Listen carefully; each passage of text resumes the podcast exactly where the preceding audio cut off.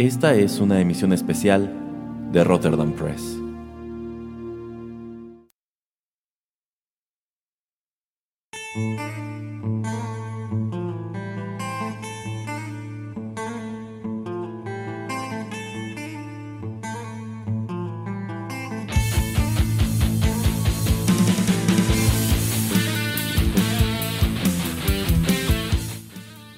Amigos, ¿qué tal? Los saluda Erasmo a través de los micrófonos de Rotterdam Press y qué bueno que nos acompañen en otra emisión especial del podcast, una que decidimos dedicar a un tema que tanto a mi co-host de esta ocasión como a mí nos interesa muchísimo, un tema sobre el cual yo sé podríamos explayarnos horas y horas, igual que toda esta generación que crecimos junto con él. ¿Cómo le va, señor Geek? Hola, hola, señor Erasmo. Yo estoy muy contento porque al fin vamos a hablar del tema que más me apasiona, que es Pokémon. Ah, caray, ah, caray, me equivoqué de programa o qué. Ah, ah caray, ¿no, no era de Pokémon este? No, no, no, en esta ocasión estamos aquí para platicar sobre los Simpsons, señor Geek. Es, muy cierto, es muy cierto. Nada más le quería jugar una pequeña, un pequeño chascarrillo. No, y qué bueno que no es Pokémon porque la verdad es que nunca he sido muy fan, ¿eh? Ni yo, ah, me gustaba el primer juego para mí yo. Sí, sí, sí, no, yo le agradezco mucho desde que me, me propuso el tema de hablar de los Simpsons. Dije, yo espero que alguien tenga espacio en su reproductor por 48 horas porque esto va a ser largo. Pero el señor Erasmo escogió o descubrió una manera en que podemos hacer que este tema sea, eh, ¿cómo decirlo?, con bastante carnita, pero conciso. Sí, sí, sí, digamos que podemos ir a lo específico sin sacrificar pues toda esta información que nos encanta de, esta serie. Nada más en este bloque introductorio, pues quiero amontonar todos esos datos generales para no este, repetirlos más adelante. Los Simpsons son una de las series animadas estadounidenses más exitosas de todos los tiempos. Se transmite desde 1989. Estos personajes fueron creados por Matt Groening, quien antes de hecho se dedicaba a hacer, a hacer cómics. Hace ya muchos años que el señor Groening no está relacionado de ninguna manera con los Simpsons. Él se ha ido a hacer otras cosas. Eh, sí, sí, como nombre. O sea, lo único que tú ves de él relacionado con estos personajes es pues su nombre como su crédito de creador en, el, en, la, en la entrada de la serie. Eh, pero bueno, él se ha ido a hacer otras cosas igual muy padres y que yo creo que valdría la pena explorar más adelante aquí también en el podcast. Esta serie debuta en un, pues en un late night o un programa de variedad allá en Estados Unidos que era el show de Tracy Ullman. Y pues estos pequeños eh, cortometrajes animados que pues son un son una temprana propuesta de animación para adultos a finales de los 80, principios de los 90, bueno, pues probaron ser tan, tan populares y tan efectivos que al poco tiempo generan su, propio título, acaparan el prime time en el canal Fox y bueno, desde entonces estos personajes han recorrido un largo, larguísimo camino que algunos les sigue gustando, que yo creo que son los menos. Otros quisiéramos que ya dejaran esta, esta propiedad por la paz, pero en vista de que sigue siendo algo muy popular, pues todo parece indicar que Fox no tiene ninguna intención de dejar de hacer a los Simpson pronto. Y la verdad es que yo tenía muchas ganas de platicar de los Simpson aquí en el podcast. Ya lo hice antes con el señor Pereira en esta emisión especial de La Casita del, Terror, que igual estuvo muy divertida y llena de, de información. En esta ocasión se me ocurrió, pues, platicar con el señor Geek sobre los Simpson, pero abordando una temática muy específica. Y es que, bueno, como ustedes encontrarán en, el podcast de esta emisión, pues yo decidí titularla Rock Goes Simpsons. Y es que he decidido que en esta ocasión abordemos a cuatro actos musicales que han sido, bueno, que fueron invitados en aquellos años dorados de los Simpson y que de hecho, pues incluso, eh, pues parte de su música, al menos unos segundos de alguna canción, aparece dentro de cada uno de estos episodios. ¿Qué le parece la dinámica, señor Geek? Me parece excelente y la única manera en que podemos lograr que esto, esto no dure las 48 horas que yo tenía estimadas. Bueno, pues ya que quitamos todos estos comentarios del camino, ahora sí, señor Geek, vayamos con música. Vamos con música.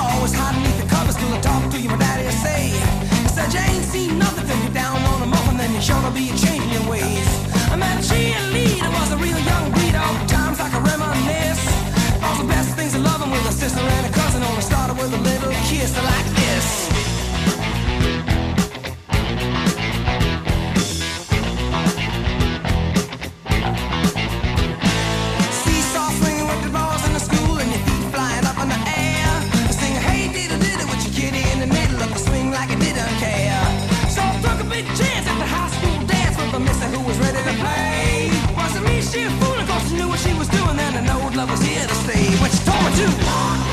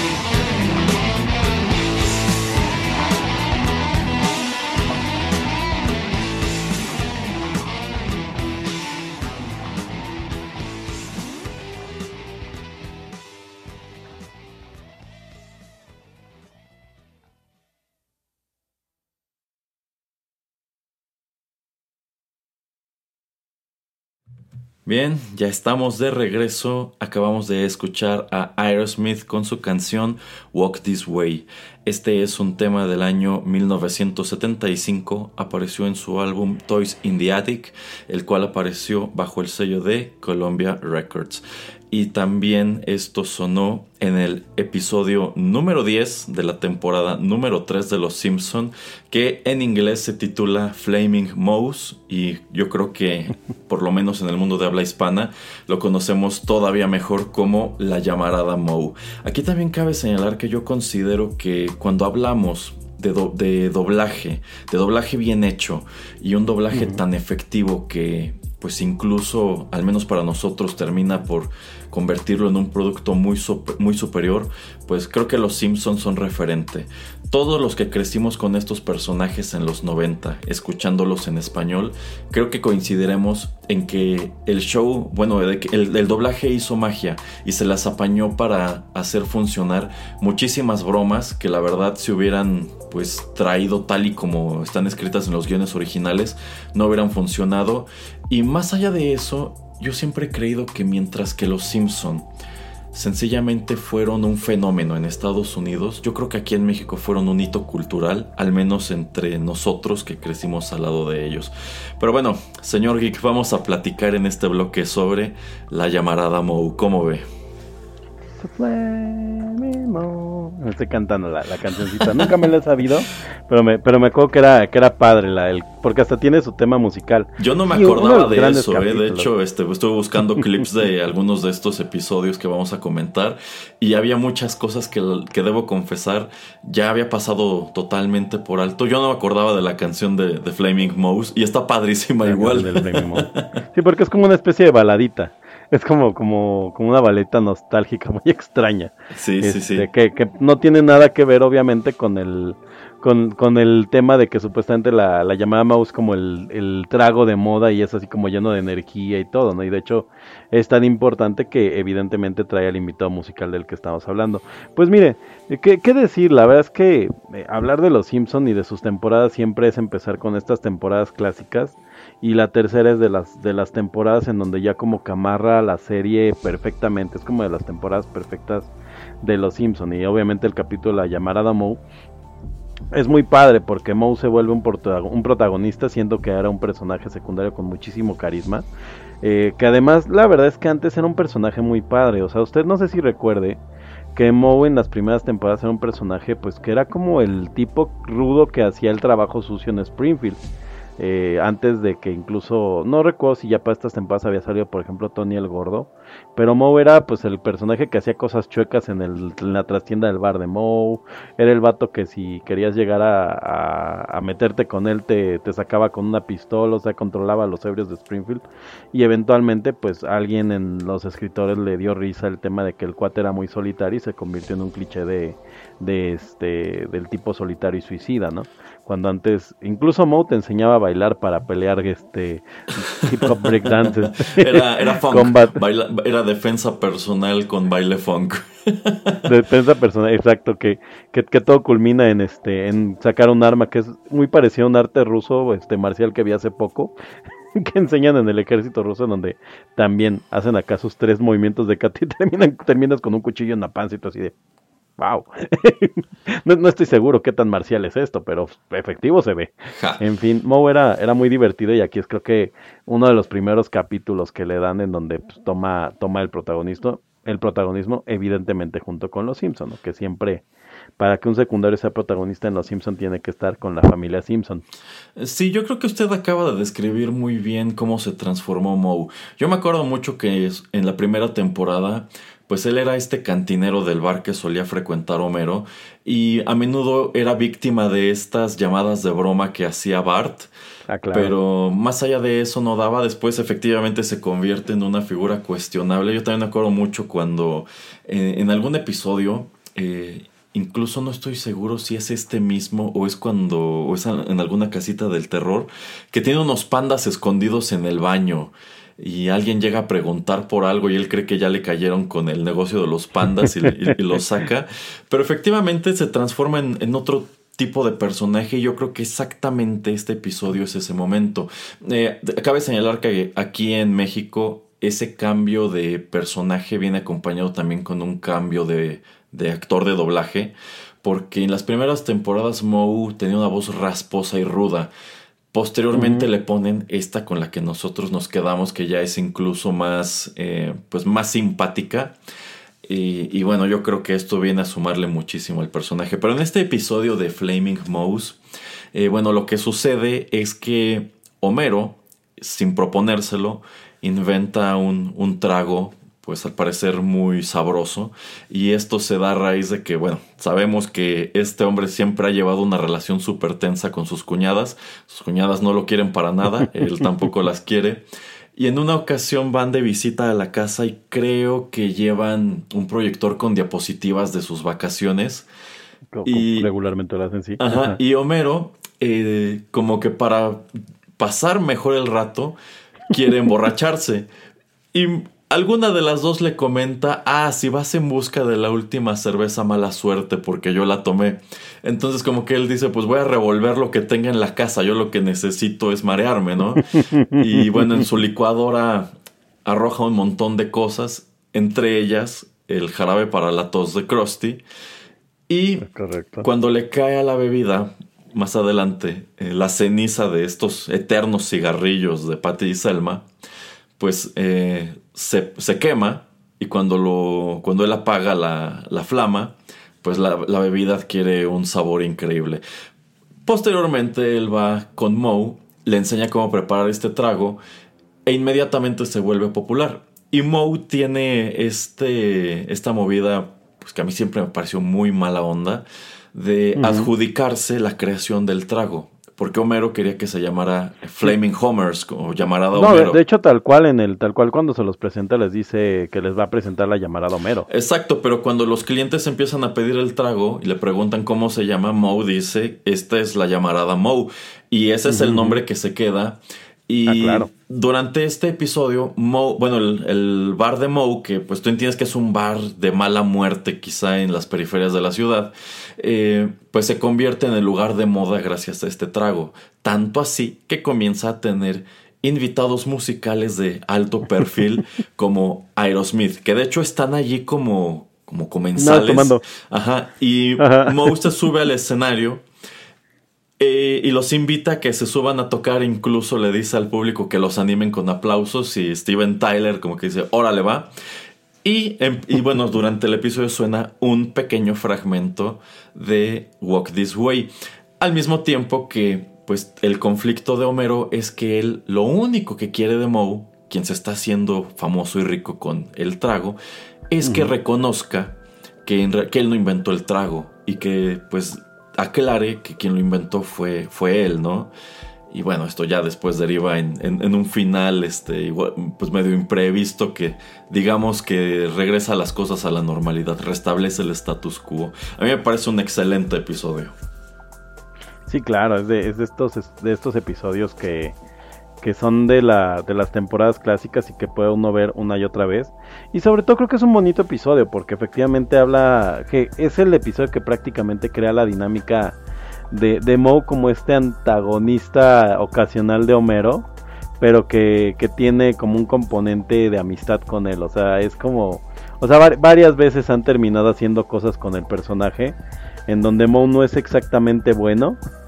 Eh, pero pero tiene como corazón, no es como este este tipo gamberro de, de buen corazón que pero pero que a final de cuentas para llegar a ese punto en donde encuentra su corazón siempre tienen que pasar cosas terribles, ¿no?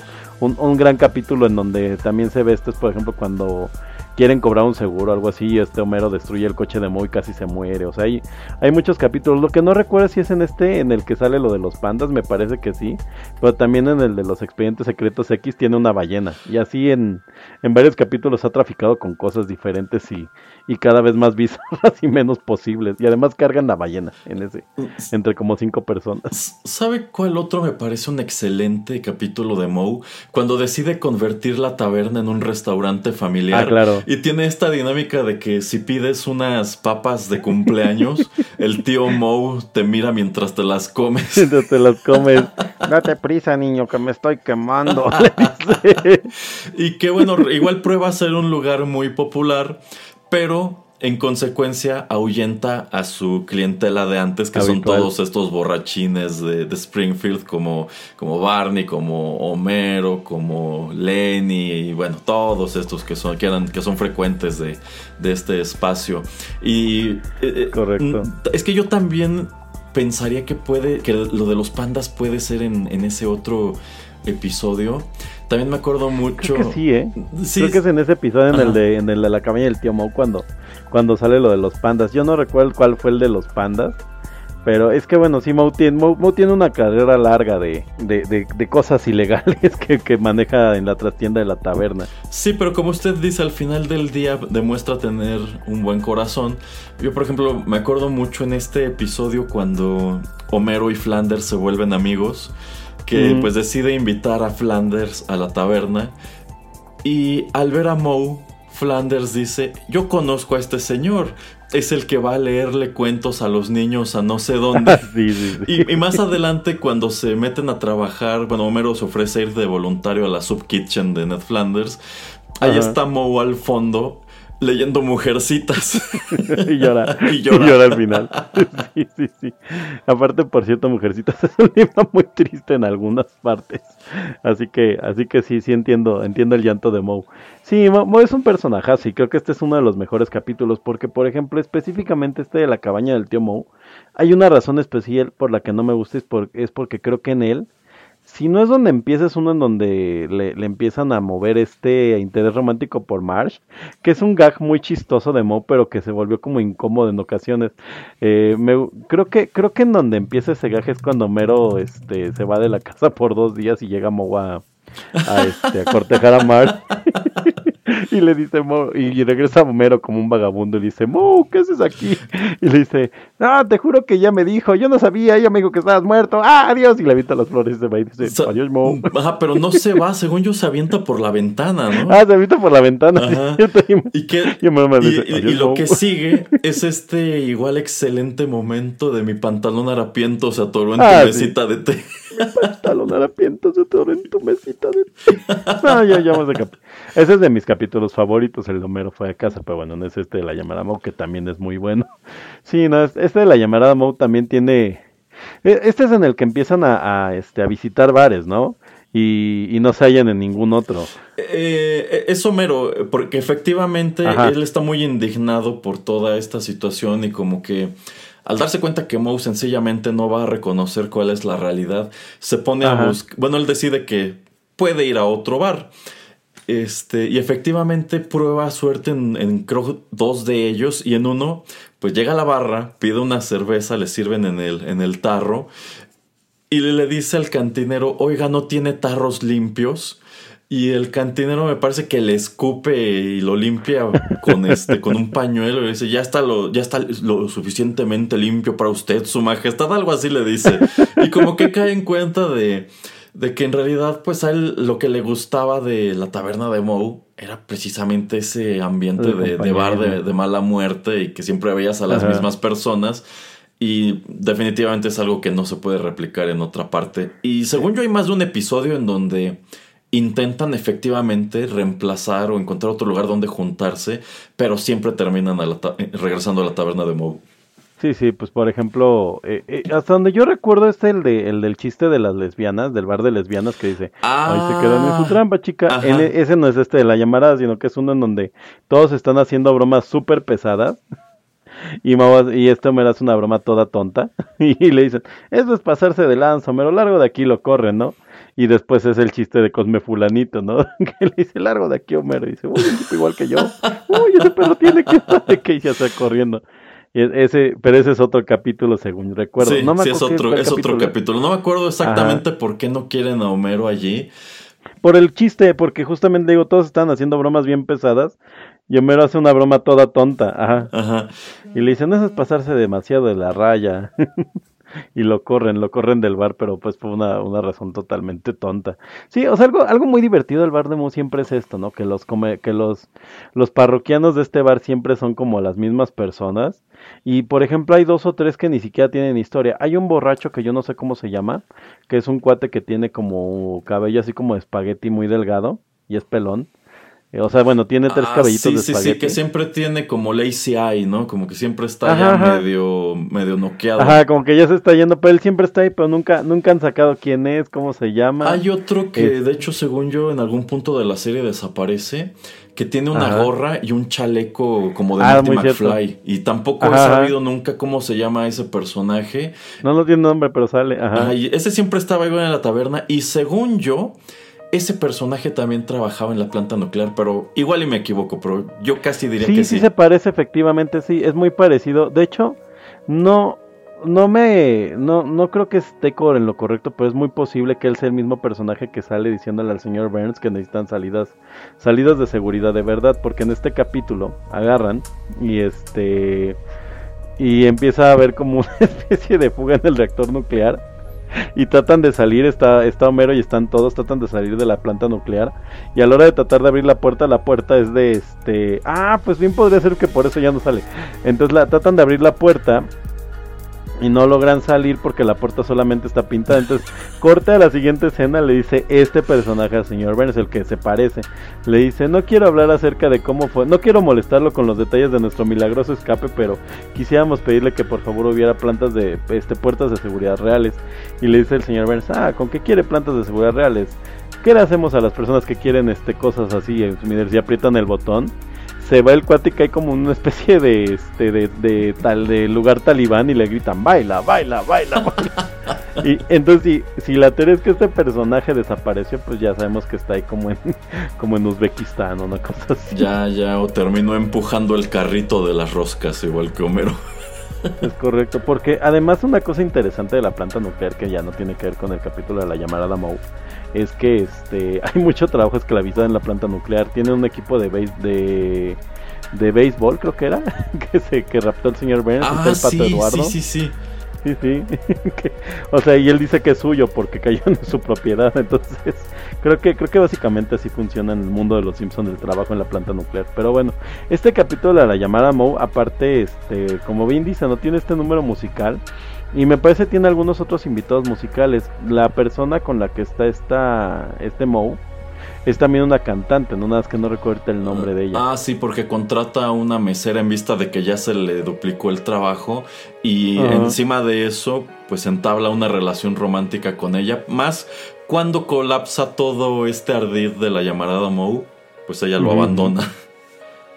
Sí, sí, entonces es este es, como es como la, el, el Moe triunfador cómo le cómo le puede ir no entonces ella le lo convence de que debería de arreglar las cosas con Homero sí y ya es curioso porque es un ripoff un poco del capítulo de Barney del rey de las barredoras porque en este capítulo también este Barney para él sí está con una cantante como tal ya me acordé lo estoy confundiendo este pero pues ella sí, ¿no? Ella no, tiene ningún problema con que Barney está destruyendo a su competencia que era su amigo, ¿no?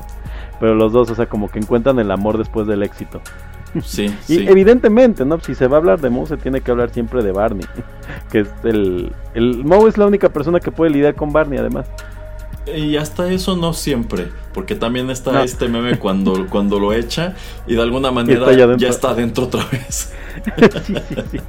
Sí, no, Barney, Barney y Moe tienen una relación muy divertida y tienen son, son como una pareja, pero curiosamente Moe funciona, funciona muy bien en aventuras con Homero. O sea, Moe es como, o sea, creo que hay, creo que hay cuatro personajes que funcionan muy bien en todos los capítulos en lo que los emparejan con Homero y es Moe, Ned Flanders, este Barney de repente funciona también muy padre. A mí me gusta mucho el capítulo donde van al espacio. Este y este Apu. O sea, son como los cuatro personajes que han funcionado muy bien siempre que tienen historias con Homero. O sea, hay muy buenos capítulos con Apu. Mala suerte que ya no va a haber capítulos con Apu. Sí, sí. Porque corrección política. Sí, esos son temas para otra ocasión. Por ahora, exacto, exacto. ¿qué le parece si vamos con más música? Vamos.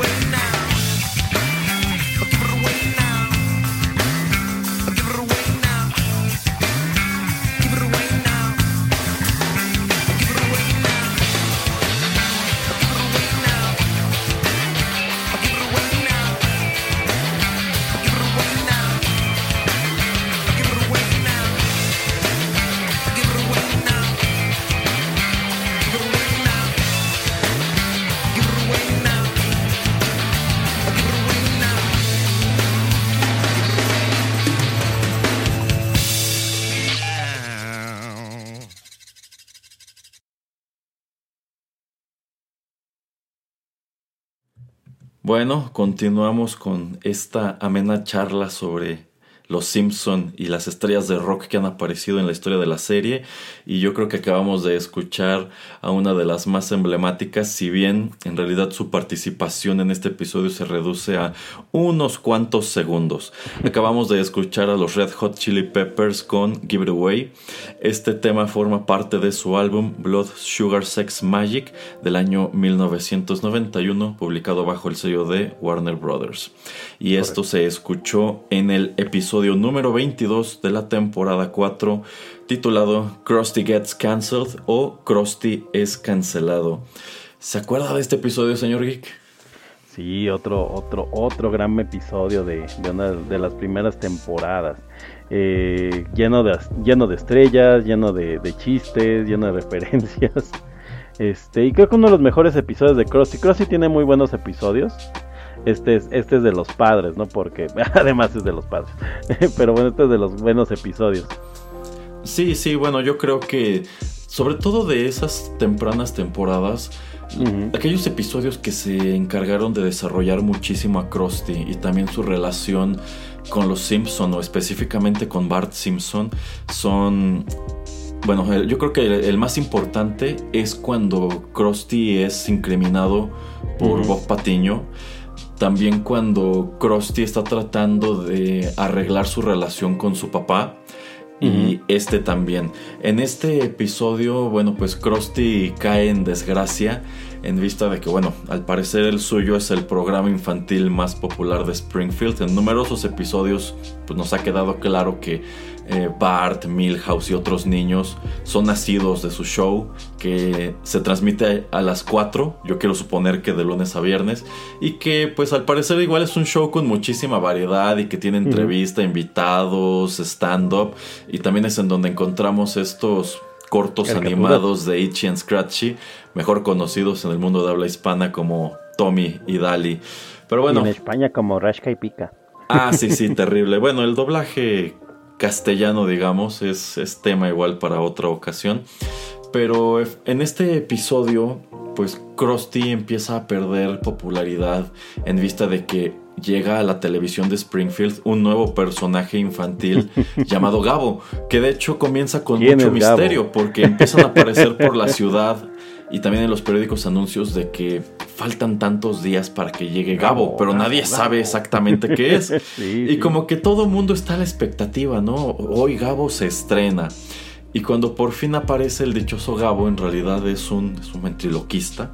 Uh -huh. Es un señor que tiene este, este muñeco que a mí siempre me recordó a este personaje que aparece en las revistas Mad, porque es un muñeco pelirrojo con grandes orejas y pecas. Y pues se convierte en algo, pues digamos que viral. Tanto así que empieza a opacar tan drásticamente a Krusty que incluso él mismo comienza a incurrir en ese tipo de actos. Está este clip muy divertido cuando, su, saca, su cuando saca su propio muñeco horrible y se empieza a desbaratar. y lo termina de fastidiar y se lo avienta a los niños y todos están traumados. bueno, el chiste es que Krusty pues pierde tanto, tal cantidad de ratings que terminan por cancelarlo. ¿Este es en el que pierden a, este, a Tommy Daly? No, ¿verdad? No, no, no, no ese, es, ese es otro. Eh, ah, que de hecho, bueno, han perdido, o por lo menos han tratado de quitarles a Tommy y Daly en dos ocasiones que yo sepa. Una es cuando, uh -huh. cuando Marsh encabeza esta especie de liga sí, sí. de la decencia, y otra es cuando aparece el creador de Tommy y Daly. Eh, pero aquí, bueno, pues Krusty sale del aire empieza pues a perseguir una carrera como comediante en otros medios, pero no tiene éxito. Me parece que es en este episodio donde incluso se va a un club de stand-up y sus chistes no, no, no, no dan risa y alguien lo hace enojar y dice, bueno, entonces nos quedaremos aquí todos callados los siguientes 90 minutos y todo parece indicar que es lo que hacen.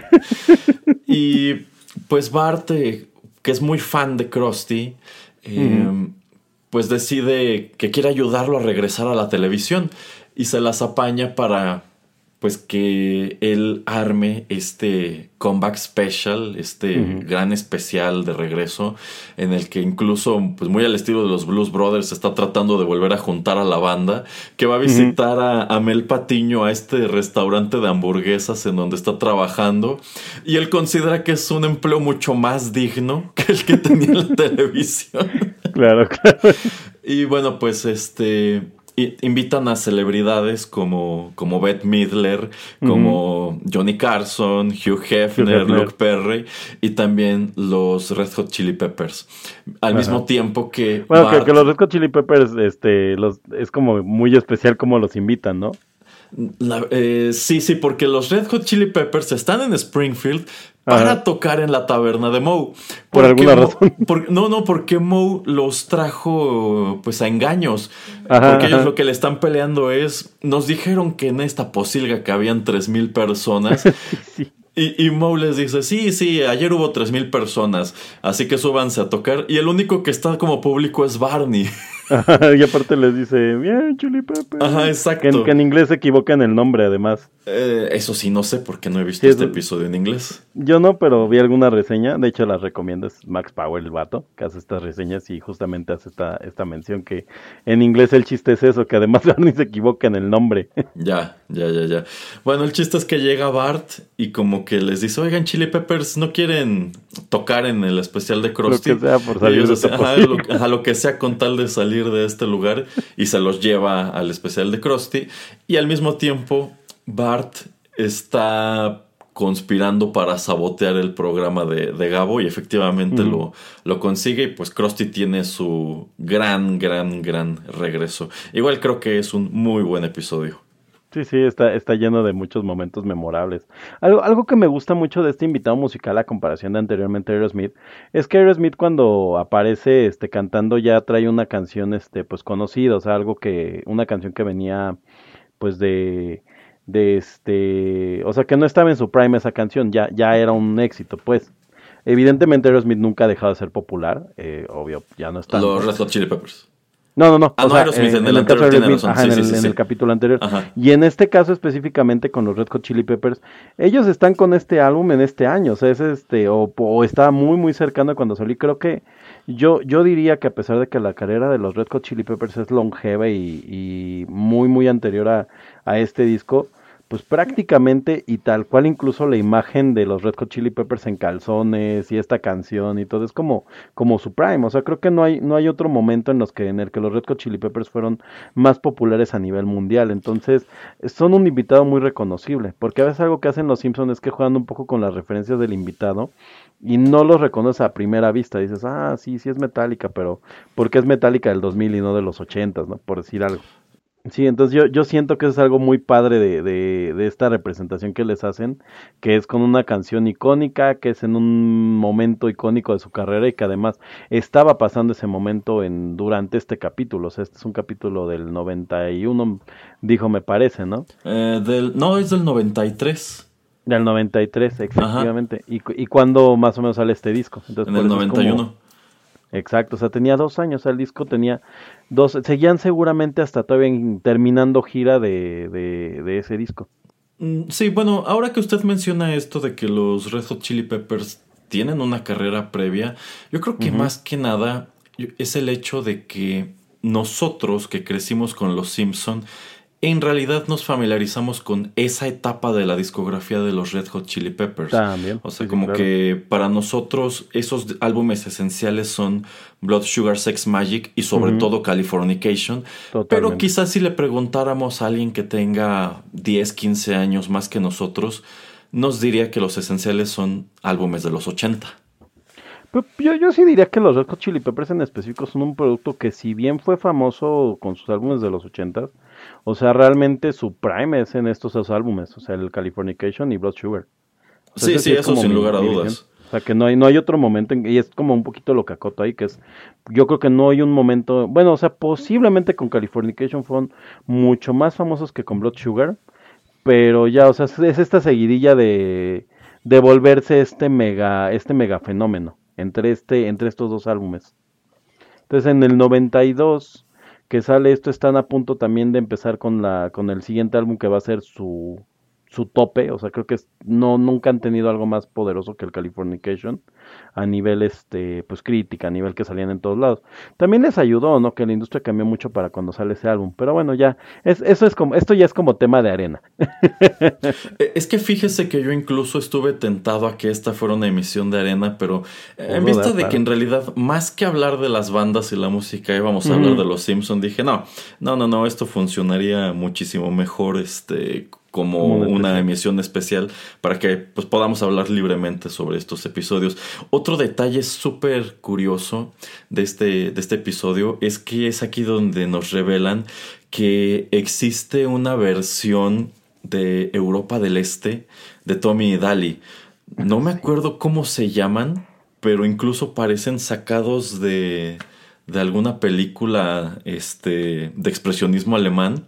En Es que, es que esa era la duda de que tenía yo si habían, si este es en el que pierden los derechos de Tommy Daly, que es cuando salen estos, que son obrero y parásito, ¿no? Obrero y Parásito. es, es que no me acuerdo cómo. Híjole, hay tantos episodios y hay tantas historias. De pronto sí es difícil, pues, de acordarse exactamente en dónde o qué contexto tenían esos momentos. Eh, es- igual me puse a ver, pues, pedacitos de este episodio porque no están completos en, en YouTube Mm. y, pues, tenemos eh, esta cuestión de que. Disney, Disney Plus tiene Los Simpson, pero únicamente tiene las últimas dos temporadas. Me imagino que porque debe haber alguna cuestión legal con TV Azteca en nuestro país. Pero este, pues sí hay muchas cosas de las que no me acordaba y hay muchas cosas que incluso me sorprendió darme cuenta. Vaya, no, no tenía idea o ya no me acordaba que esto ocurría específicamente en este episodio. Sí, sí, de hecho ya, ya revisé y efectivamente, o sea, como Gabo se vuelve tan popular, compran, bueno, se quedan con los derechos de Tommy Daly, que eso llega a pasar. Por ejemplo, recordará usted que hace poco los, Caballeros del Zodíaco estaban pasando en el Canal 5, ¿no?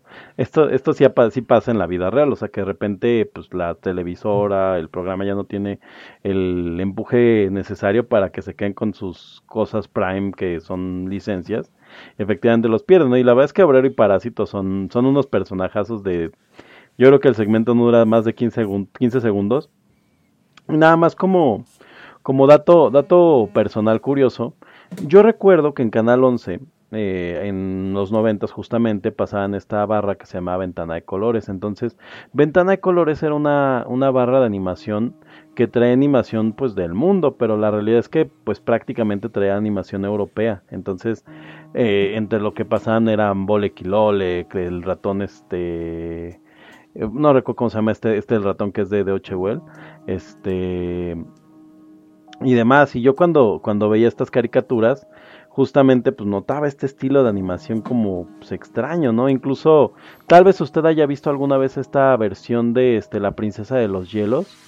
Eh, de animación este creo que es rusa o bielorrusa, no sé de dónde, que es como muy muy oscura, que es como el pre-Frozen.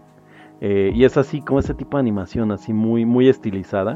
Entonces yo cuando veo esto me acuerdo que me así, ah, es como las caricaturas de Canal 11, ¿no? Efectivamente, por Ajá. ejemplo, yo también me acuerdo mucho de estos eh, segmentos animados muy propios de Canal 11 que a menudo pues los colocaban cerca del show de, de Big Man, de Ujú. Pingu. No sé si usted se acuerda de Pingu. Ah, Pingu, que ahora se volvió muy famoso por los memes. Sí, sí, sí, el buen Pingu. el.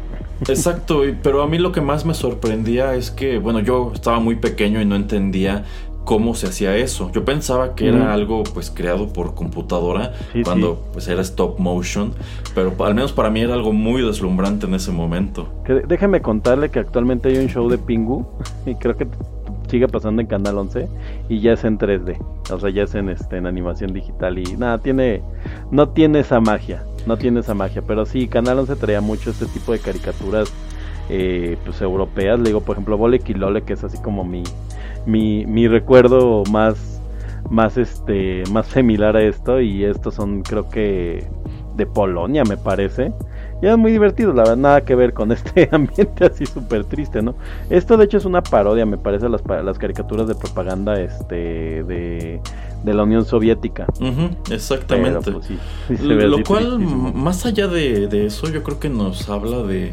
pues el conocimiento que Sí. Matt Groening tenía de la historia de la animación, ¿eh? Pues ahí más bien serían los escritores, o sea, porque realmente eh, lo que se sabe actualmente, y eso se ha ido revelando con el tiempo, no es como un conocimiento popular que, que nosotros teníamos en los, en los 90, la realidad es que nosotros nos aventamos los Simpson creyendo que los Simpson eran Matt Groening, y la realidad es que Matt Groening hasta estuvo involucrado en la creación de los personajes, en vender el pitch, pero de ahí en adelante más bien lo que hizo cada vez los, este, los programas de los Simpson y lo que hace el cambio entre entre la comedia de temporadas y temporadas es un poquito lo que le llaman el showrunner. Honestamente le mentiría si le dijera quién era el showrunner para esta temporada, pero por ejemplo uno de los showrunners fue Conan O'Brien, que por ahí es el- la voz del cantante del monorriel. Entonces, dependiendo del showrunner es como lo hacen, pero la realidad es que eh, todo este, este crédito de referencias oscuras, de, de, de, de como segmentos extraños, tiene mucho que ver con los escritores. De hecho, hay un escritor muy famoso que, que siempre lo dibujan con el cabello largo y bigote, que es un ermitaño real. Yo creo que se llevarían bien, señor Erasmo.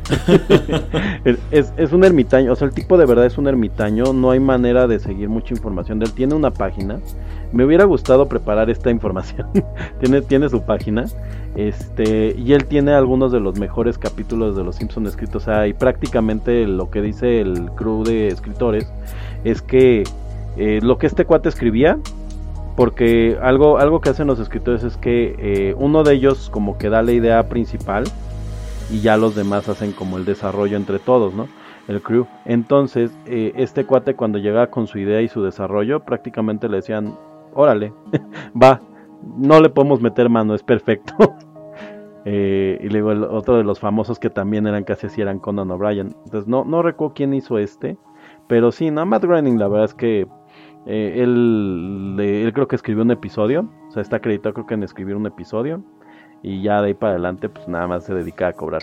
y a ir a las convenciones a, a, pro- a promocionar Futurama, chiste de los Simpsons. Ya, ya, ya, ya, muy bien. Bueno, pues, ¿qué le parece si vamos con otra canción, señor Geek? Vamos con otra canción.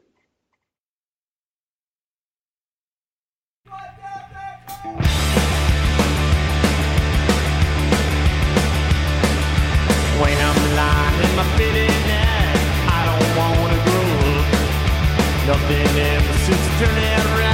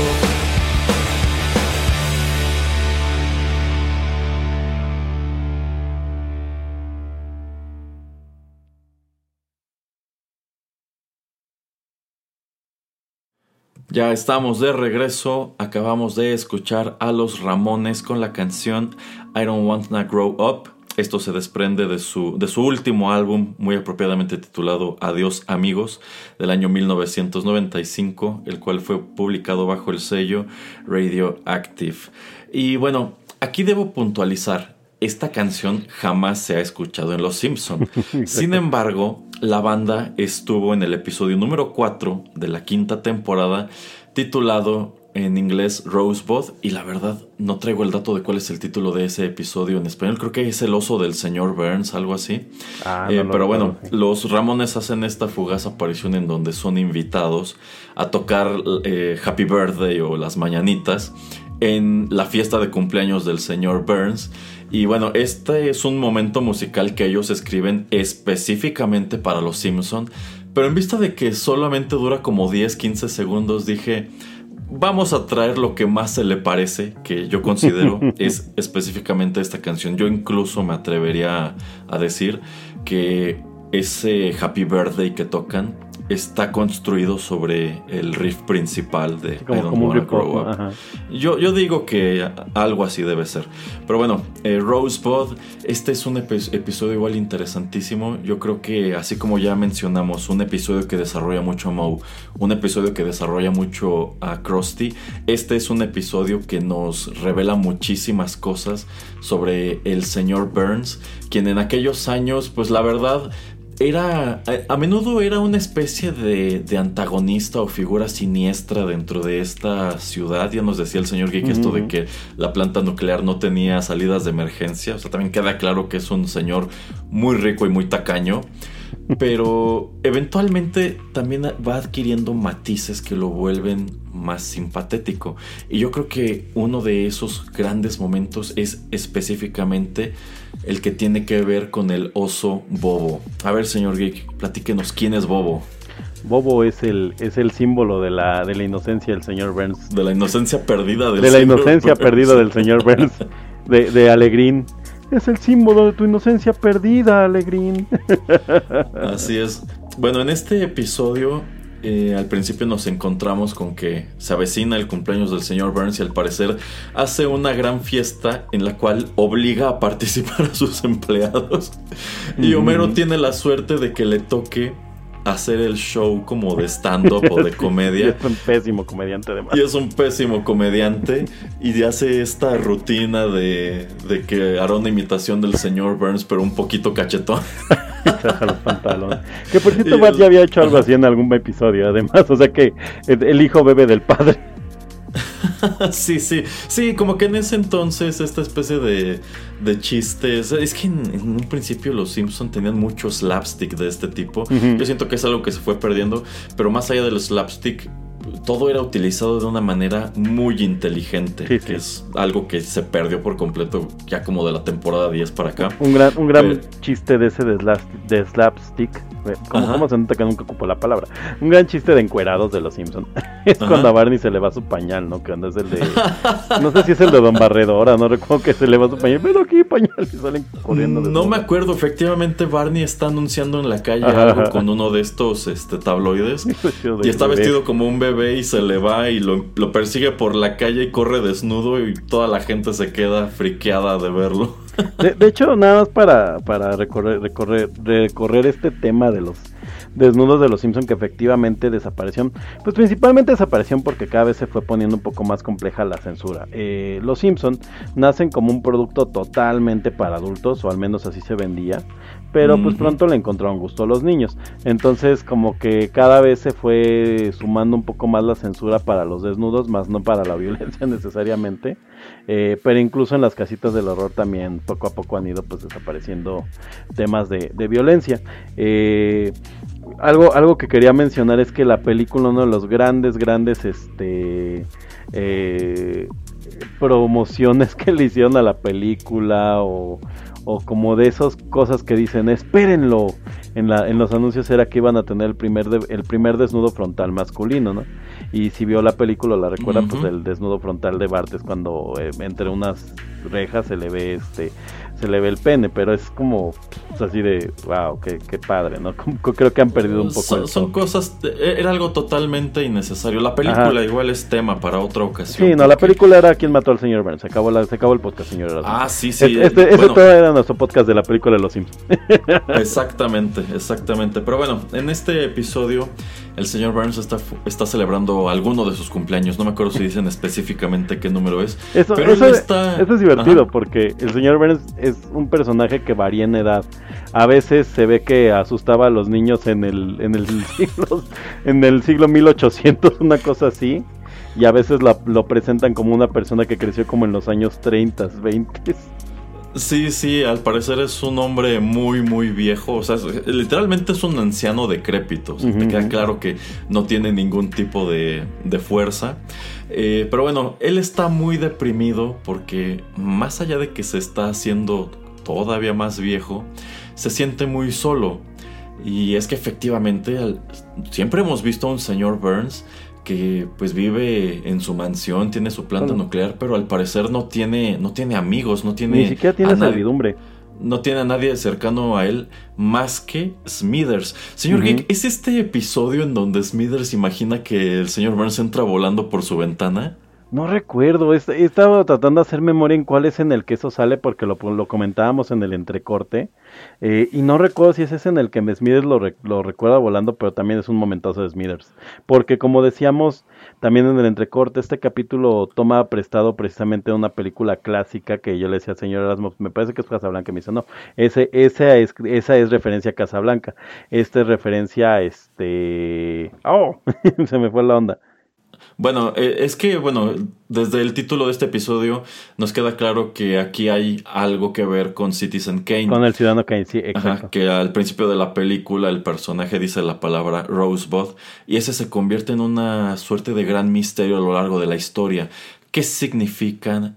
¿Qué significa la última palabra de este señor tan poderoso, no? En este caso, el señor Burns una noche, mientras duerme, comienza a repetir la palabra bobo. y me gusta mucho que Smithers, muy como que indignado y con cierta carga de celos, le pregunta quién es bobo, ¿no? ¿Quién es Bobo? Y es así que descubrimos que efectivamente, eh, quién sabe qué tan canon sea esto, pero alguna vez el señor Burns era un, era un niño pequeño, al parecer en algún lugar en el campo de los Estados Unidos, y vivía con una familia, una familia humilde, y tenía un pequeño oso de felpa llamado Bobo, y un buen día así de la nada pasa por afuera de su casa un millonario en una limusina y al parecer le compra al niño a los papás. Pero los papás todavía le preguntan eh, alegrín, en español le ponen alegrín, no sé cómo sea en inglés. No, ni idea, ni idea tampoco, pero, es muy bonito el nombre. le ¿no? preguntan que si quiere quedarse allí viviendo todavía con su familia biológica que lo ama o quiere irse con ese despiadado millonario en su limusina. Inmediatamente tira el oso, se sube al coche, se pone unas gafas y dice, conduzca. Sí, sí, Y, claro. el, y el- el papá todavía corre atrás de la limusina con el oso y le grita eso, de olvidaste tu oso, el símbolo de tu inocencia perdida. y también descubrimos que el señor Burns tiene un hermano llamado George, que es George Burns. Sí, sí, que es básicamente un comediante norteamericano. Sí, es, es un comediante muy de allá. Yo creo que esa Sí, broma muy no funciona aquí. Es una referencia muy, muy de allá. O sea, aquí nada más te enteras porque alguien te explicó, como en el caso del que les digo que yo veo de los videos. Sí, Es un comediante norteamericano que su chiste era que su voz era muy, muy gruesa, que hablaba así. Y nunca, no, no sé ni siquiera cómo es su rutina. Por eso es el chiste que dice, cuando sea viejo esto sonará gracioso. Y es así como, ¿qué onda? Sí. Ajá, y bueno, aprovechar que pues, es el apellido Burns y Ajá, tenía que ser hermano de George Burns. Es- Este Eh, bueno, capítulo específicamente fue escrito por ese, ese escritor que le comentaba, que todo lo que escribía le decían que era como, como muy bueno, porque uno de sus sellos es que él escribe como bromas muy oscuras, o sea, como muy, muy perdidas en el tiempo. Bueno, el chiste es que el señor Burns siente nostalgia por este oso y se pregunta qué fue de él. Y el episodio nos revela que, efectivamente, eh, tiempo después de que el señor Burns lo, lo abandona en esta casa, el oso este, viaja a bordo del espíritu de San Luis a, a Europa. Este es el primer vuelo que se hace, me parece que de la ciudad de Nueva York a París. Es si no el primero, es uno de los primeros vuelos transatlánticos como tal. Y eventualmente Bobo cae en manos de Adolf Hitler. Y algo que yo nunca me había percatado. eh, bueno, yo no me percaté todos esos años atrás. Y ahora que estuve repasando el pietaje del episodio, en este paneo, entre que Hitler encuentra el oso en París y después lo muestran en el búnker cuando ya está colapsando la Alemania nazi, hay un momento en donde muestran pues eh, uno de los niveles del, del búnker y aparece un soldado muerto en un charco de sangre. Es algo muy rápido, no se alcanza a ver pues si uno lo está viendo de manera normal, pero pausándolo porque yo me quedé así de ¿qué hay ahí en medio, no? Efectivamente aparece un soldado tirado en un charco de sangre. Y bueno, este, te, te dan a entender que si Hitler perdió la, la guerra es porque el oso está maldito. Y el oso de alguna manera termina en, en alguno de los polos. y es, es recuperado por unos este, exploradores que más adelante descubres viajan a los polos para juntar hielo y vendérselo a Apu. sí, sí, sí, sí. Es, es algo totalmente irre- i- imposible, pero muy divertido. Y Bart, en una visita al Quickie Mart, va por una bolsa de hielo y descubre que dentro de la bolsa está este, este oso de felpa ya todo roído y se lo regala a Maggie. Y es justo en ese momento cuando trasciende en la televisión que el señor Burns está ofreciendo una recompensa por información que lo ayuda a recuperar su oso. Y yo creo que es un gran momento cuando Homero ve esta información en la tele, porque justo en ese momento Maggie está jugando con el oso delante de él, pero él no se da cuenta. Es, es igualito al que está viendo en la tele, pero ni por asomo. Bueno, no es raro Y- de Homero. Y es hasta más adelante que se cae por las escaleras y que Maggie coloca el oso tras la pecera, que le cae el 20 de que ese es el oso del señor Burns. Y esto da pie a este idilio en donde el señor Burns quiere recuperarlo. Homero pues muestra que tiene mucho corazón y a pesar de que podría obtener mucho dinero por este oso feo y viejo, pues a Maggie le gusta tanto que dice que no se lo puede quitar y no se lo puede dar al señor Burns. Y eso a su vez nos lleva a otro gran momento, que es cuando el señor Burns y Smithers eh, llevan a cabo estos planes para infiltrar la casa de los Simpson y robar el oso. Y primero se quedan colgados entre la casa de Ned Flanders y la de los Simpson porque no calculan pues bien la, la cuerda que utilizan para ir de una casa a la otra. Y también es esta famosa, famosísima escena de las 64 rebanadas de queso amarillo. No, sí, sí, sí, sí, sí. Pasaste toda la noche. no sé. Creo que estoy ciego. ¿Pero qué le pregunta? Pasaste toda la noche comiendo queso a queso, ¿no? Sí, sí, este que bueno, el señor Burns y Smithers van por el techo con Ajá. unas. Ajá, ajá. Y Homero en ese momento entra a la cocina, abre el refrigerador, agarra todo el paquete de queso y se, la- y se lo comienza a comer así de 64 rebanadas de queso amarillo. Una, dos. Y cuando llega a las 64 ya amaneció. Entra Marsh a la cocina y le pregunta, Homero, ¿estuviste comiendo queso toda la noche? Creo que estoy, Estoy ciego. y es en ese instante que el señor Burns y Smithers caen. Sí. dan los buenos días y se salen de la casa. Son, son Ajá, exactamente. De hecho, ese, esta faceta de villano de Burns y Smithers es muy divertida porque son, son villanos como muy torpes, como muy de Home. Alone. Sí, sí, pero, sí. pero pues el señor Burns es netamente malo. O sea, de, de verdad es este alguien que está dispuesto a hacer cualquier cosa, pero son muy, son muy malos para ser villanos. Eh, también este episodio es cuando el señor Burns compra todos los canales de televisión de Springfield Ajá. y los invade, porque bueno, él empieza a, eh, a- a llevar a cabo un número de acciones para torcer el brazo de Homero, entre ellas desviar todos los cargamentos de cerveza que van a Springfield. Y le y esto a- vuelve loco a Barney. Ajá, y le va y le toca la puerta con una pistola y le dice, devuélvele los Homeros, Homero. Ajá, pero Homero dice, bueno, no tendré cerveza, pero siempre tendré la televisión. Ah. Y comienza a pasar los canales y en todos está el señor Burns. Y se apoderan como tal de la programación. y en algún punto el señor Burns y Smithers están haciendo una suerte de sitcom muy mala con risas Ah, sí, enlatadas. Pero Homero está clavadísimo. sí, porque es Homero. sí, es que es Homero. Oiga, se- se- señor este Erasmo, quería, quería hacer la acotación de cómo se llama este escritor. Nada más que quiero que usted diga el que escribió este capítulo. Creo que es conocido como el escritor que ha hecho como los mejores capítulos de Los Simpson. Pero como el apellido es muy alemán, me gustaría que usted lo tratara de pronunciar. Mm, Bueno, yo diría, este señor se llama John Schwarzwälder. Schwarzwälder. Yo, yo creo que se pronuncia así. Exacto, él, él es este escritor que es como un escritor muy misterioso de Los Simpson. Hay como tres fotos de él y Ajá. ha salido en varios, en varios episodios. Le voy a mandar la foto al señor Erasmo, que evidentemente ustedes no lo podrán ver, que es un personaje con el cabello muy largo. Eh, ha salido por ahí como loco en el manicomio, sale de repente en algún momento en algún cameo. Pero es como, como muy característico tipo y como les decía, o sea, el cuate es un ermitaño. Entonces, es Life goals. Sí, sí, sí.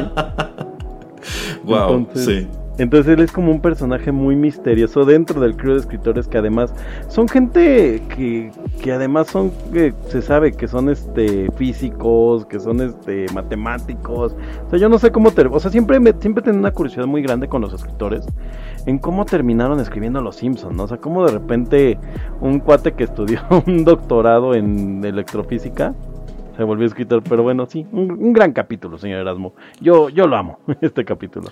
Sí, sí, yo también creo que creo que de esos años dorados de los Simpsons de pronto es muy difícil elegir porque había muchísimas cosas buenas, pero es que este está muy completo por donde lo miro, o sea, tiene muchísimo humor, nos ayuda a desarrollar al señor Burns, nos hace asomar al hecho de que, bueno, yo creo que este es de los primeros episodios en donde asomamos al hecho de que Smithers es un hombre gay y está enamorado de su jefe. Sí, sí. Eh, y tiene fantasías con él y toda la cuando cosa. no era tan evidente.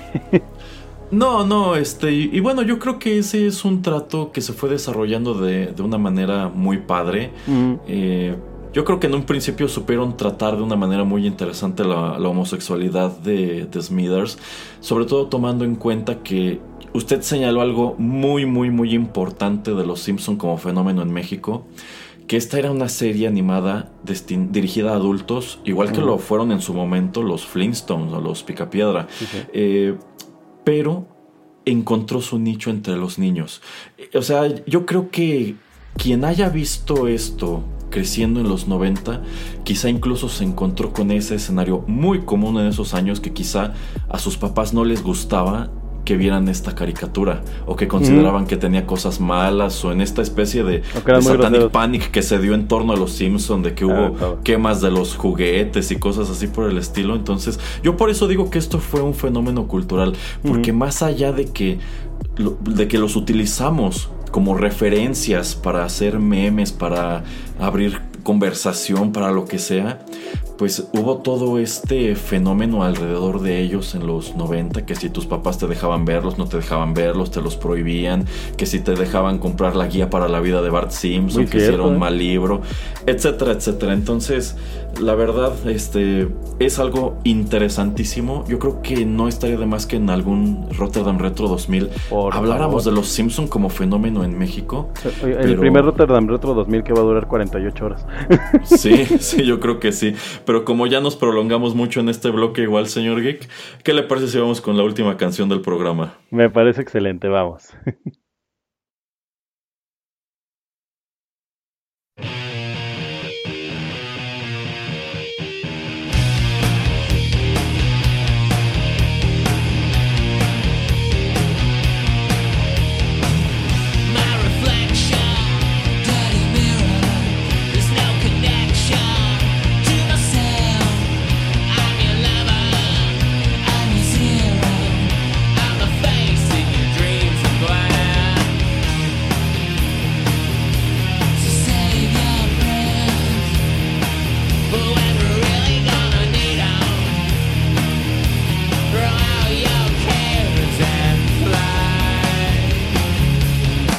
Wanna go for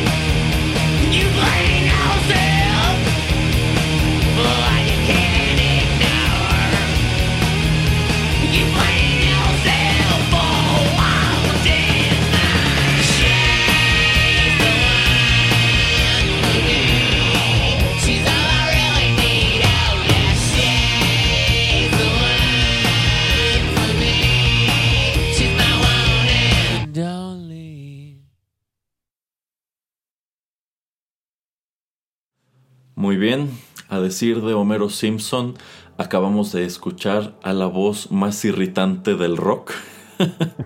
Estos fueron los Smashing Pumpkins con Zero.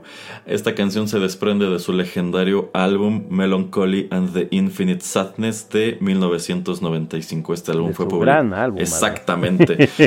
Este álbum fue publicado bajo el sello de Virgin Records. Es decir, este es uno de los discos que pagó el reciente viaje al espacio del dueño de, de Virgin. Más o menos. Y, y los Smashing Pumpkins hacen una famosa, famosa aparición en el episodio 24 de la séptima temporada titulado Homer Palooza en inglés y Jollapalooza en español. Así como ya mencionamos que en los episodios anteriores nos desarrollaron a Moe, nos desarrollaron a Krusty, al señor Burns. eh, bueno, Homero es un personaje muchísimo más central, pero yo creo que de esos episodios en donde pues te hacen ver quién es este hombre y cómo se siente respecto a las decisiones que ha tomado en su vida, es este.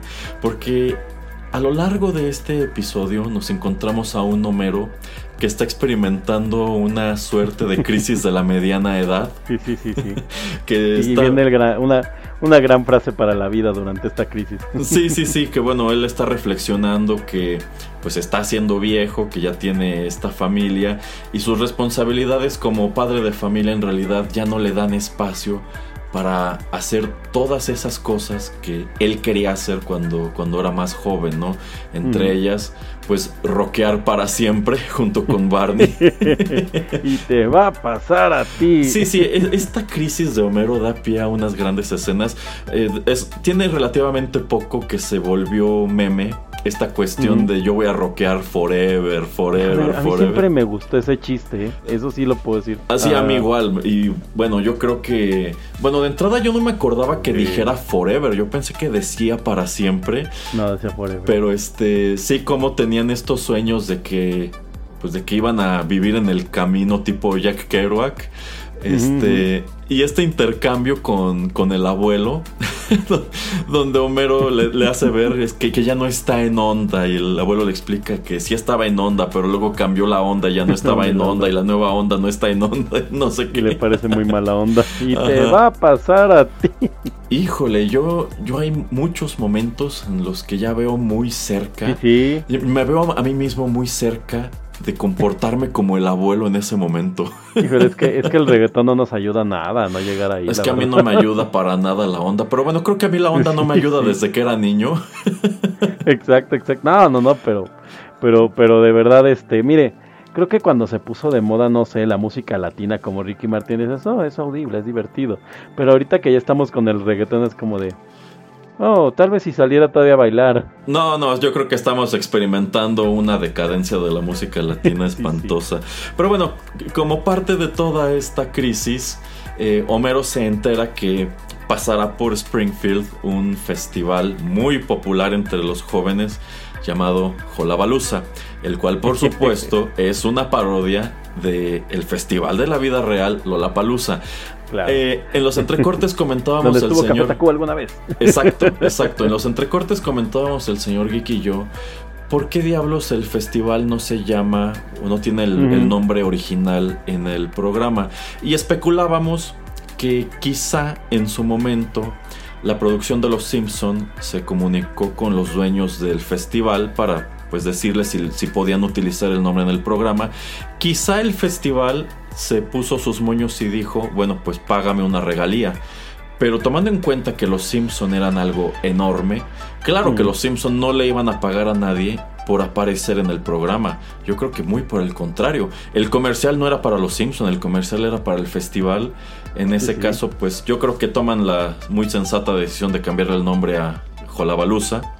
Y eh, bueno, pues Homero está muy interesado en, en asistir a este festival para revivir sus viejas glorias. Y entre las cosas que se encuentra allí es efectivamente a los Smashing Pumpkins. Y están que tocando. además también están en Prime. Eso, eso era, eso es importante. ¿eh? Sí, sí, es, es- es cuando Billy Corgan tenía cabello y sale con cabello, cabello. En, este episodio. Eh, pero yo creo que es un gran momento. De entrada, están tocando esta canción.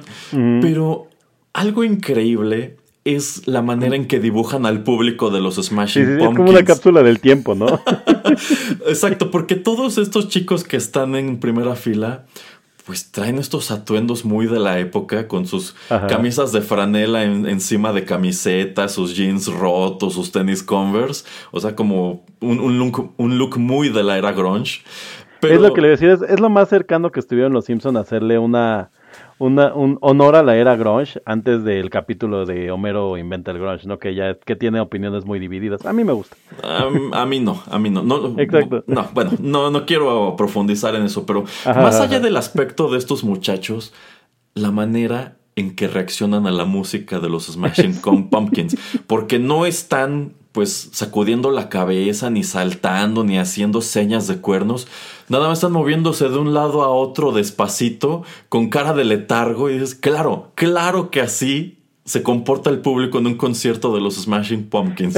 Qué maravilla. Sí, sí, está padrísimo. Entonces Homero de- durante toda esta experiencia del festival se da cuenta que efectivamente pues no está para nada en onda. De entrada es el Porque único... aparte se pone su gorro, ¿no? Del bufón cósmico. No, no, no, se pone dice. un gorro rastafari porque considera que ese es el look del festival, pero pues ese era el look de Woodstock. Ajá, ajá. No, y aparte es- ese es en el que grita, ¿no? No temáis, hijos del maíz. Ajá, y trata de hablar como en jerga, pero es, es patético, claro. Uno de estos comentarios que hace ocasiona que los chavitos a su alrededor sospechen que es un policía de narcóticos. y lo avientan lejos del escenario. Y mientras está lamentándose de su vejez y demás, sin querer se para en la trayectoria de pues una bala de cañón. Es como un cañón de estos circenses. Le pega en la panza. Y todos quedan sorprendidos de Que se convierte en un puerco. Ajá, ajá, es el puerquito. Es, es que esa bala lo que traía era precisamente este inflable del sí, sí, puerco, que exactamente. Pero bueno, lo que, lo que sorprende a todo mundo a su alrededor es que este impacto no lo mató. Todo, todo parece indicar que su panza amortiguó el golpe. Y en vista de que el festival trae consigo también a un puñado de fenómenos de circo, deciden incorporarlo a la alineación de- del festival de los fenómenos. y que tenga su, su número en donde le disparan una bala de cañón a la panza y sobrevive el impacto. Y Homero se las apaña para pues resultarle agradable de este modo a este público más joven e irse de gira con los Smashing Pumpkins y el festival. Que además se presenta como Homero Simpson de los Simpsonitos. Cuando dice, hola, soy Billy Corgan de los Smashing Pumpkins. Dice, oh, soy Homero de los Simpsonitos. Es una cosa muy extraña del doblaje, supongo que en, en inglés dice Homero Simpson de los Simpson, no, pero en, español dijeron Homero Simpson de los Simpsonitos. Este, este capítulo en el tema del doblaje tiene cosas muy chistosas porque eh, Humberto Vélez evidentemente es un hombre de bastante mayor edad cuando estaba doblando Homero, ¿no? Él ya pasaba de los 40 seguramente. Entonces le queda muy bien toda la adecuación que hace de la jerga porque empieza a usar como palabras como muy de avándaro. Entonces es como es como más decadente todavía. O sea, en el doblaje, si de por sí se veía Homero era decadente, hay algo que te deja muy claro la, la imagen o la, la serie es que Homero era un rockero cool. o sea, y además que siempre ha sido como rockero, ¿no? Eh, pero pero en este en el doblaje este Humberto Vélez logra que Homero suene como un rockero de Avándaro como que escuchaba Three Souls in My Mind y estas bandas de- ajá entonces por eso cuando trae el gorro dice no temáis hijos de maíz no no, no es, Sí, es sí, muy sí. triste ese Homero pero es muy divertido Sí, y bueno, este es uno de tantos episodios en donde Homero, sin proponérselo, se convierte en una celebridad.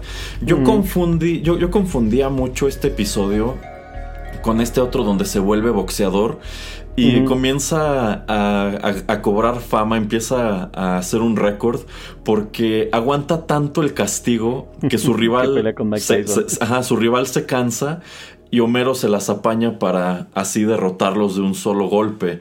Y también tenía la impresión de que este epi- episodio de la crisis de la mediana edad, y es que creo que los dos tratan casi de lo mismo, es Ajá. cuando él con otros adultos de Springfield, uno de los Van cuales al, campamento se van rock. al campamento de rock de los Rolling Stones, que creo por que cierto ese- por cierto pausa ahí que Ajá. es este, que es el gran chiste, ¿no? De los Ramones del señor Burns. Manda a matar a los Rolling Stones y eventualmente aparecen en el campamento de Roxy. Exacto. Que creo que, no los mataron. Creo que se va con Apu, con el director Skinner. No, no lo sé. Pero Nada, conoce. es que lo importante es Homero, ¿no? Que termina haciendo el probando, probando, Ah, sí. probando mi amor por. no, porque que lo persigue Lenny Kravitz. Nunca he entendido qué hace Lenny Kravitz en ese, en ese campamento, eso sí. No recuerdo, la verdad. No, no, no, o sea, no, o sea, o sea, Lenny Kravitz es un maestro del campamento, pero supone que es un campamento de rock y Lenny Kravitz está ahí. Ah, ¿no? ya, ya, ya. Bueno, es que por algún motivo, efectivamente, por ahí persiste mucho esta opinión de que Lenny Kravitz es un, es un gran rockero, es una especie Ah, de sí. ídolo de la guitarra. Pero la verdad, no, no puedo decir que en mi faceta de rockero más hardcore en algún momento haya tragado a Lenny Kravitz. Sí, no, no, no. Pero bueno, es, ¿cuál, cuál le gusta más de los dos? Eso le quería preguntar para, hacer- para terminar este bloque así. Creo que me Porque divi- son muy Ajá. parecidos. Yo creo que me divirtió más en su momento el del campamento de rock. Algo que decíamos en el entrecorte es que quizá la primera vez que vimos este episodio de Homer Palooza no nos gustó tanto porque estábamos chicos y quizá no entendíamos los chistes. De entrada, pues yo no sabía en el eran los 95 invitados. quiénes eran los Smashing Pumpkins. Yo estaba escuchando Yo otras 11 cosas. Entonces, eh, ahora que me puse a verlo de nuevo, pues entiendo mu- muchas de estas bromas, algunas incluso sí. son muy políticamente incorrectas. Entonces, eh, me sigue gustando más el del campamento de rock porque siento que es otra manera de explotar este, esta imagen de Homero de chaborruco, pero acompañado de otros chaborrucos de la ciudad. Eh, eh, Aparte es como un sueño, sueño treintañero ese campamento de rock, ¿no? Es como de, ah, sí estaría padre. Pues es que yo creo que pues muchos de nosotros al crecer en algún momento coqueteamos con la idea de aprender De a tocar banda. la guitarra, de tener una banda y convertirnos en unos rockstars. Y quizá ya que llegas a cierta edad y te diste cuenta que pues probablemente nunca ibas a, a lograrlo, pues O dices, cuando ve estaría padre. del Zoe, señor Erasmo. Dice, ah, tal vez no estaba tan padre, pude haber terminado como León Lauregui. Exacto. Dices, tal vez no. Sí, sí, había muchos peligros en el camino. Pero este, como que lle- llegado a cierto punto dices, ok, puedo entender cuál era el viaje de estos señores, por qué estaban tan ilusionados con el campamento de rock. Pero bueno, no quita que los dos sean episodios muy padres y que en este, pues encontremos a un Homero que empieza a cumplir su sueño de por fin ser una celebridad, de volver a. de convertirse en una figura relevante entre la juventud pero pues eventualmente como que acepta su edad, ¿no? Como que dice, híjole, creo que estos golpes de la bala de cañón me están empezando a pasar factura y empieza a valorar su vida familiar, ¿no? Como que dice, híjole, creo que después de todo, esto de andar como fenómeno de circo viajando por el país con los Smashing Pumpkins no está tan padre. Aparte, quién sabe qué ese, ese, ese es uno de esos capítulos de, de Homero en donde no explican qué pasó con su trabajo en la planta nuclear, ¿no? Simplemente Sí, sí, yo creo que si Frank Grimes hubiera enterado, bueno, más adelante se entera de hecho de que Homero Simpson se fue de gira con los Smashing Pumpkins. Ah, sí, sí, sí. Y que fue astronauta. Que fue astronauta que conoció al presidente Ford. Sí, pero yo no me acordaba de eso. Efectivamente, de las cosas que le presumen su pared de los recuerdos, es una foto con los Smashing Pumpkins. Pero bueno, todos sabemos que si eres Homero Simpson puedes agarrar las, las tomas de corriente sin guantes, porque eres Homero Simpson. Bueno, es que yo creo que, que, que Graimito estaba probando un punto muy válido al interior de este universo, en donde efectivamente Homero puede abandonar su trabajo como supervisor de seguridad en una planta nuclear para irse a hacer mil cosas, entre ellas Sí, sí. ir al espacio. No, o sea, o sea, la realidad es que Frank Grimes estaba en lo correcto. ¿eh? ah, claro, claro. O sea, o sea, nunca, nunca estuvo equivocado, pero pues, No le dio la Aquí he razón. de hacer una confesión en sumo impopular, señor Geek. Cuando yo era niño, odiaba a Frank Grimes porque decía, "Eh, ¿cómo se atreve a estar criticando a Homero, que es buena onda y es chido, ¿no? Creo que ahora que he crecido, entiendo por completo a Frank Grimes. Es, es como, es como el este el- la paradoja de Calamardo, ¿no? Que entre más viejo te haces, más entiendes a Calamardo. Lo que es trabajar como Bob Esponja todo el tiempo es de debe ser la cosa más horrible de la vida. Sa- ¿Sabe qué? Yo, yo siempre he creído que fue un gran error que mataran a Frank Grimes en ese episodio. O sea, es un gran, gran, gran momento. Pero Ajá, es que yo siento que es un personaje que pudieron haber explotado más. No que apareciera de manera súper recurrente, pero que de tiempo en tiempo regresara. Patiño, ¿no? Y se exacto, y se convirtiera como en el calamardo de este universo. Habría, pues lo intentaron porque después sacaron a su hijo, ¿no? Pero ah, No, no ya es lo fue como mismo, no esas es lo patadas de mismo. ahogado. No, no, no, pues no. Era una patada de ahogado y ya no tenía como el componente emocional de la vida de, de Frank Grimes. Pero sí, este, este episodio de, de regresando a él es como, es como una pequeña cápsula del tiempo, porque incluso, por ejemplo, también por ahí canta Cypress Hill, que, que cantan, bueno, que toma, toman una canción de sus grandes éxitos. Este, y, y bueno, están otros, otros, otros este, actos que no son tan populares, ¿no? Pero la, la realidad es que, como bien dice usted, yo este capítulo lo vi a los 11 años y me acuerdo que se me hacía como muy divertido el tema de Comero fuera un fenómeno de circo. Pero como que no entendía la importancia, ¿no? Comer estuviera en este festival de rock. Incluso yo recuerdo de niño que a mí me hacía como más sentido las referencias de las bandas clásicas que él busca cuando se va este, a, a esta tienda de discos, ¿no? Como que eso me hizo como sentido. Pero yo seguramente no sé ni quién eran los Smashing Pumpkins a los 11 años. De hecho, ni siquiera sabía quién era Nirvana a los, a los 11 años, 13. Es- les digo que yo la moda de camisa de cuadros la conocí por Faye. Y ya después me enteré y dije, ay, qué feo. Ja. qué pena. Sí, qué pena, oiga. pues eh, uno, uno es niño. Sí, sí, hay, sí. hay una época en la vida en que uno es un niño. Sí, exactamente.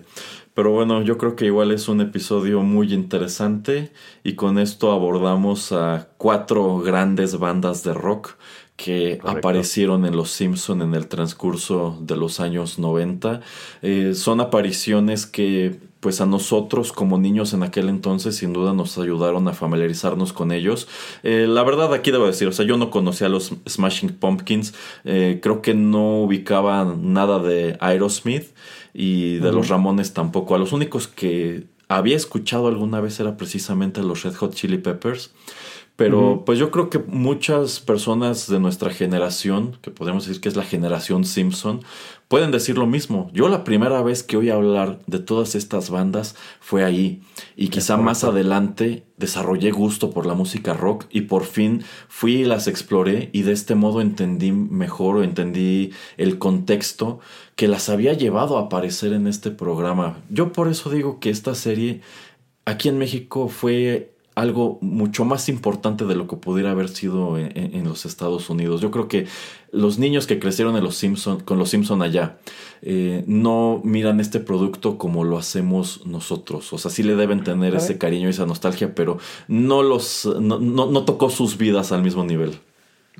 Es correcto, yo creo que a nosotros como, como latinoamericanos y como mexicanos, los Simpson algo que nos trajeron también fue una apertura muy grande hacia la cultura estadounidense como tal. Finalmente los Simpson son una, una cápsula del tiempo de cultura estadounidense, pero además es como una muy buena curaduría, porque como bien dice usted, o sea, traen artistas muy importantes, muy interesantes, musicalmente, no solo en estos capítulos, la verdad es que ya para estas temporadas este, que estábamos, pues ya habían tenido por lo menos guiños o coqueteos con, con, con artistas muy importantes, como hace rato yo le, yo le decía, ¿no? Por ejemplo, no sé si ya para esta temporada, pero en las clásicas, pues estuvieron los Beatles, estuvo por ahí este... ah, muchos otros otros rockeros y, y dan curiosidad, ¿no? Incluso eh, en ocasiones eh, hasta, hasta las canciones, aunque no saliera el artista, te llama la atención y dices, ay, ¿quién será? ¿No? ¿Qué tocarán?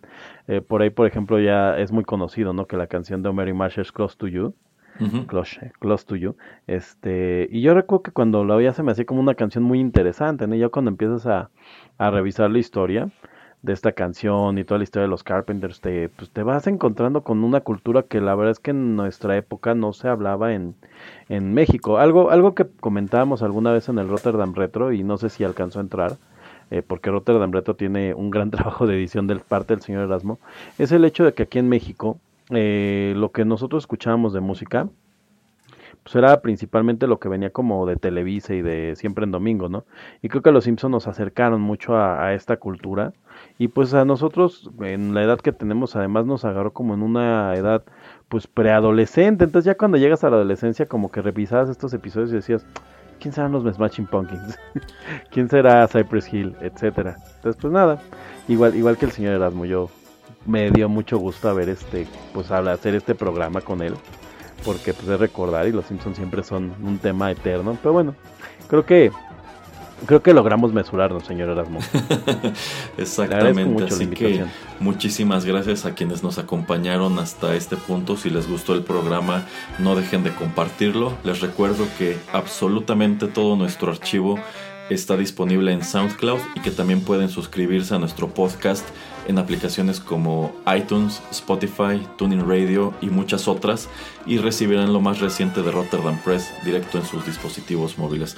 Muchas gracias al señor Geek por haberme acompañado en esta muy amena y muy interesante plática.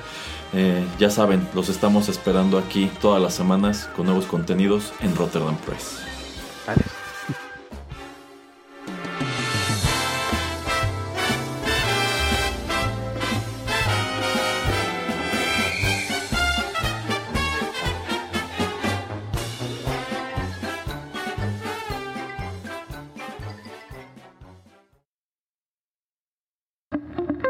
Estás escuchando Rotterdam Press. Radio como hecha en casa.